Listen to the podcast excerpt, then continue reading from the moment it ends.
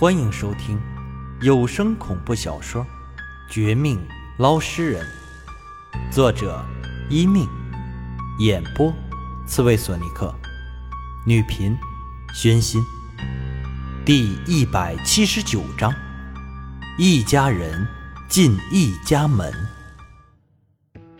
王清，你想过没有？这邪九郎和何家合作过。却为什么还要对他们下手？嘿嘿，这里面的门道可是不少。走吧，这肉灵芝被暂时压制，三五天之内不会有新的作妖情况出现。回家的路上，我跟你慢慢的科普一下。我查出那邪九郎生前就姓何。你小子这么聪明，猜得到我想说什么的。具体细节我们慢慢聊。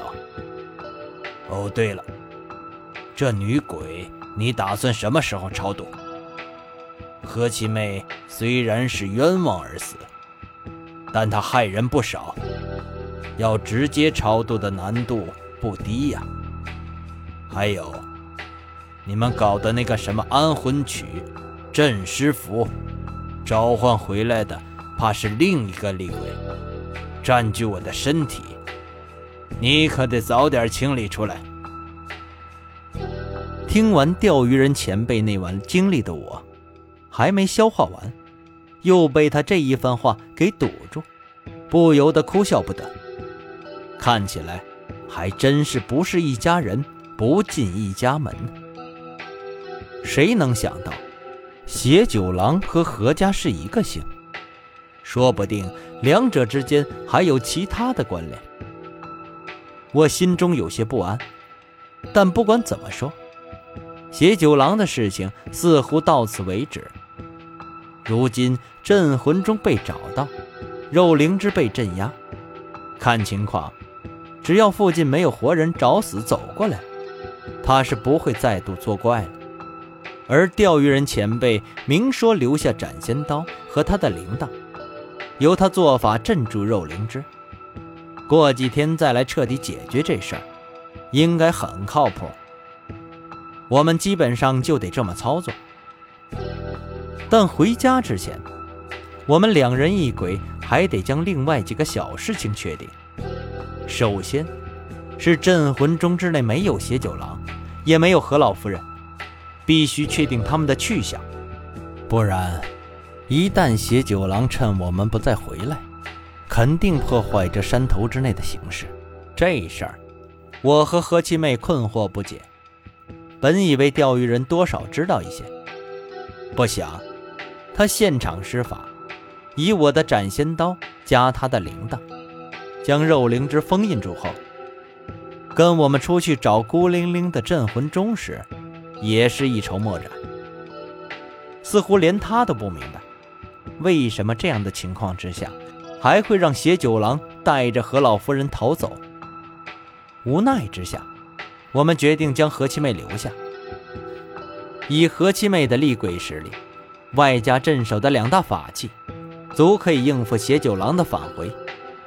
何况，邪九郎虽然复活，但受到老宋身体的局限也不小。要冲破两大法器的封锁和他的阴气鬼气，可能性不到一成。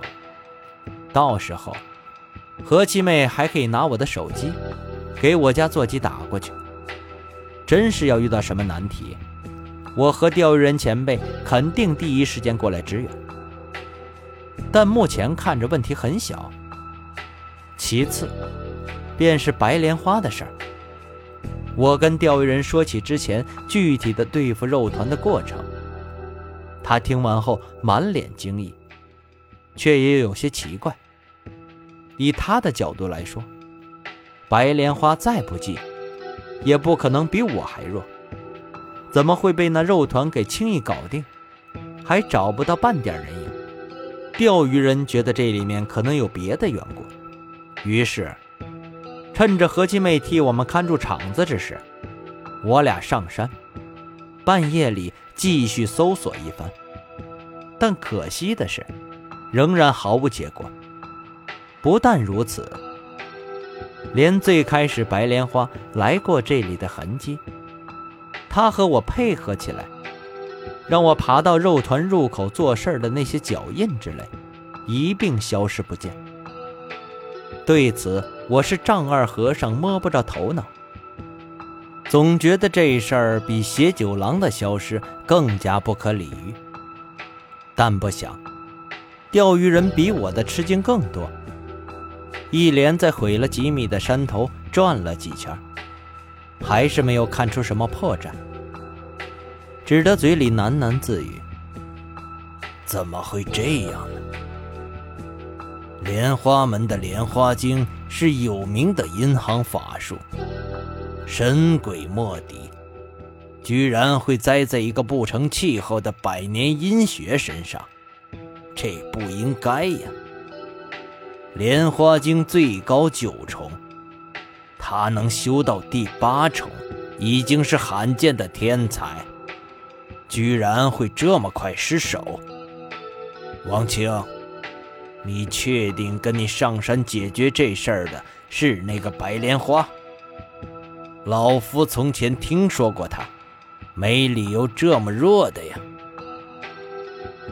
面对钓鱼人的三个疑问。我也拿不出什么好的解释，只能和他再说一次之前的那些经过。这一次，说的更加详细，还特意提及一个关键的人物——青天观的涂晴天。前辈，您是不知道，这家伙太丢人，一招不到就被打下来。吓得赵义庆和福柯都不敢上山。事后别人逃跑，他倒是留下来，还想从我身上找到一些关键线索呢。对了，您老人家听说过白莲花，应该也知道这个江城六大阴行门派门主之一的涂晴天吧？他是不是老了，才变得这么怂的？我看他嘴炮无敌。比他的名声差太远。一说起涂晴天，我忍不住捧腹大笑，差点没把肚子笑疼。但此时我们二人开始下山，将镇魂钟一并扛着，带到山底密室，施法镇压那个肉灵芝。听到我这话，专心做事的钓鱼人却是浑身一颤。带着一种古怪的表情，回头看我这边。他那表情，比撞邪见鬼还要古怪。我心里咯噔一下，心说是不是自己哪点又说的不对，让他不高兴了？但不想，钓鱼人并不是不高兴，而是惊得差点掉了手上的镇魂钟，转而先将镇魂钟施法悬挂上空。将肉灵芝完全镇住，接着转身，一脸凝重地问我：“王晴，你刚才说的什么？你再说一次。”“什么？再说一次？前辈，我是不是哪里说错，让您不高兴了？我不是有意讽刺涂青天，只是这人的实力和人品比您差太远，我有些忐忑。”尴尬的笑了笑，钓鱼人却没理会我的尴尬，只是让我别再说那个人的名字，似乎他对涂青天这三个字很敏感。心下觉得古怪，但我也不好问他，只得重复涂青天出场到离开这里的细节。听完这些后的钓鱼人神情更加严肃到极点，我正静等他的回答。几秒钟后，却见钓鱼人万分不安，坐立难料不说，竟还表现出一种哪里出错，我们却没有发现的神情，搞得我都以为他是不是因为和身体分离太久导致神经错乱。但最终，钓鱼人还是没有错乱，反而咬破手指头，飞快地在镇魂钟上画了几个太极符咒。加强对肉灵芝的镇压。